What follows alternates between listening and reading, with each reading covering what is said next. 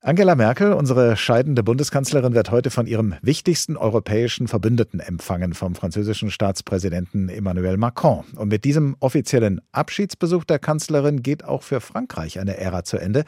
Denn natürlich hat Angela Merkel die deutsch-französischen Beziehungen der vergangenen 16 Jahre auf ihre ganz eigene Art geprägt. Und das immerhin mit vier sehr unterschiedlichen Präsidenten auf französischer Seite. Mit Jacques Chirac, Nicolas Sarkozy, François Hollande und eben jetzt mit Emmanuel Macron. Der wird der Kanzlerin heute einen gebührenden Abschied bereiten, mit allem Pomp und Pathos, zu dem die Französische Republik fähig ist, allerdings nicht in Paris, sondern in Beaune, einem kleinen Weinort in Burgund, wo Angela Merkel mit dem Großen Kreuz der französischen Ehrenlegion ausgezeichnet wird. Der Journalist Ulrich Wickert war vor seiner Zeit als Moderator der ARD-Tagesthemen viele Jahre lang Korrespondent in Frankreich. Er kennt dieses Land sehr gut und ist im Übrigen auch ein Offizier der französischen Ehrenlegion. Herr Wickert, wo stehen wir denn heute in den deutsch-französischen Beziehungen nach 16 Jahren? Jahren Angela Merkel? Ich würde sagen, das Verhältnis Macron und Merkel, das hat die Beziehungen stabilisiert.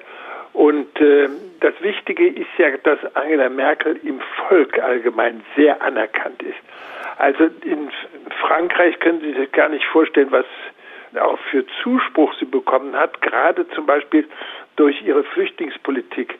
Die französische Zeitschrift äh, Le Point, so ein wichtig sowas wie der Spiegel bei uns, hat auf dem Titelblatt damals gehabt, Angela Merkel mit dem Satz, warum gehört sie nicht zu uns? Also positiver kann es ja eigentlich nicht sein. Allerdings haben Sie gerade gesagt, äh, Macron und Merkel zusammen hätten die deutsch-französischen Beziehungen stabilisiert. Das ist ja, könnte man sagen, ein bisschen wenig. Vielleicht sollte man den größeren Ehrgeiz haben, dass man sie voranbringt. Wenn man jetzt auch noch die Vorgänger von Macron mit einbezieht. Äh, wer von diesen vier Präsidenten ist denn mit Angela Merkel und mit wem ist sie am besten vorangekommen in den deutsch-französischen Beziehungen? Ich glaube, sie ist mit Macron am besten vorangekommen. Mit Chirac das war so ein Verhältnis, der Großbürger, der empfängt die Liebe. Frau Merkel mit äh, Sarkozy, das hat nicht gut funktioniert aus dem einfachen Grund, weil der Sarkozy so hektisch war. Der rief morgens an mit einer Idee und abends hat er das Gegenteil dann wieder gesagt. Und Merkel hat ihn ja im kleinen Kreise häufiger mit Louis de Funès verglichen. Dann kommt Hollande, äh, das kann man eigentlich fast vergessen, diese Beziehung. So, und jetzt kommen wir zu der interessanten Beziehung mit Macron. Sie kannte Macron ja schon lange bevor der Kandidat wurde, weil er vorher Wirtschaftsminister gewesen ist, also schon immer wieder in diesen Beziehungen vorhanden gewesen ist. Und Macron wurde ja von ihr auch schon während seines Wahlkampfes in Berlin empfangen, was ungewöhnlich ist. Aber er hat ja in seinem Wahlkampf schon gesagt, ich möchte Europa voranbringen, zusammen mit Deutschland. Das heißt, er hat sich ganz für Deutschland und für Europa ausgesprochen, obwohl all seine Gegner, Fillon von der konservativen Partei, Mélenchon von der extremen Linken und Marine Le Pen von den extremen Rechten, die haben alle einen antideutschen, antieuropäischen Wahlkampf gemacht. Die haben immerhin 60 Prozent der Stimmen nachher bekommen. Aber Macron hat mit seinem positiven Wahlkampf die Stimmung in Frankreich verändert. Aber viele sagen, dass Angela Merkel ihn dann hat im Regen stehen lassen, weil sie auf seine Visionen, auf seine Vorstöße ja nicht hinreichend eingegangen ist. Da haben Sie völlig recht. Und da gibt es aber ein Problem, das hat mit der CDU zu tun. Angela Merkel ist nicht auf seine Vorschläge eingegangen, weil sie ganz schnell gemerkt hat, dass in der CDU-Fraktion im Bundestag einen großen Widerstand gab gegen die Vorschläge von Macron. Also jemand wie Brinkhaus, als er noch nicht Vorsitzender der Fraktion war, hat schon groß gesagt beim ersten Gipfeltreffen mit Macron, ja, ja, aber da werden die deutschen Thesen durchgesetzt. Dann AKK, damals Generalsekretärin der CDU, hat sich auch gegen diese Ideen von Macron geäußert und dann hat Merkel sich zurückgehalten. Das Problem ist, ja, dass wir in der Außenpolitik mit Herrn Maas eigentlich überhaupt nicht mehr vorhanden waren. Merkel hat sich auch zurückgehalten und dann die einzige Antwort auf Macrons Thesen kam dann von AKK und die waren eine Katastrophe, weil sie lauter Punkte angesprochen haben, die in Frankreich Entsetzen hervorgerufen hat. Sie hat gesagt, man soll Straßburg als Sitz des Europäischen Parlaments abschalten. Naja, da ist die französische Souveränität angesprochen und man darf nicht vergessen, dass Straßburg in den römischen Verträgen drin steht.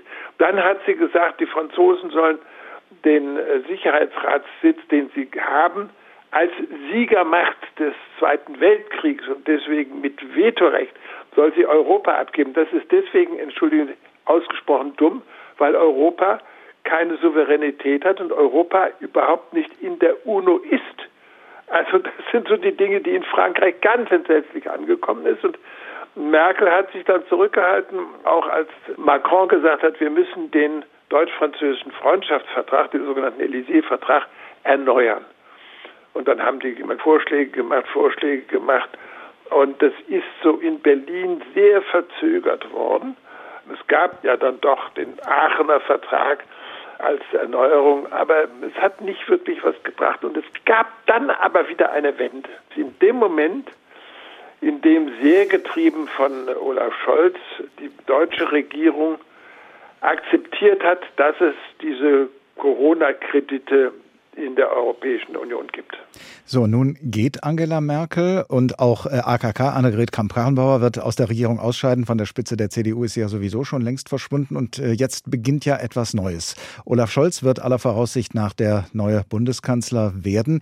Er steht ja auch nicht gerade in dem Ruf, mehr Leidenschaft oder Pathos zu versprühen als die immer sogenannte nüchterne Pragmatikerin Angela Merkel. Was meinen Sie, wie wird sich das deutsch-französische Verhältnis unter einem Kanzler Scholz entwickeln?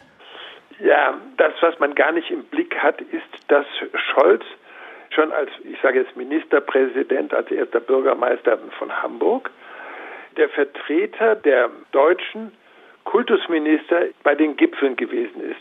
Und er war derjenige, der dann sehr gut mit den Franzosen, auch mit Macron, ausgekommen ist. Er hat in Hamburg, also erster Bürgermeister, noch die Entscheidung getroffen, dass dort ein deutsch-französisches Lycée gegründet wird, das dann auch äh, staatlich finanziert wird. Er hat mit Bruno Le Maire, dem Finanzminister der Franzosen, eine sehr gute Beziehung. Und Macron hat auch eben geschätzt, dass Scholz als Finanzminister dann eben abgewichen ist von diesem sehr starken seinerzeit von Schäuble getriebenen, aber von Scholz auch mit übernommenen Politik der, naja, der Sparsamkeit, wie die Franzosen gesagt haben, also der schwarzen Null. Und da sagt man, aha, mit dem Scholz können wir. Das klingt hoffnungsvoll, was die deutsch-französischen Beziehungen angeht. Ich hoffe. Ulrich Wickert, Journalist und Frankreich-Kenner. Ganz herzlichen Dank.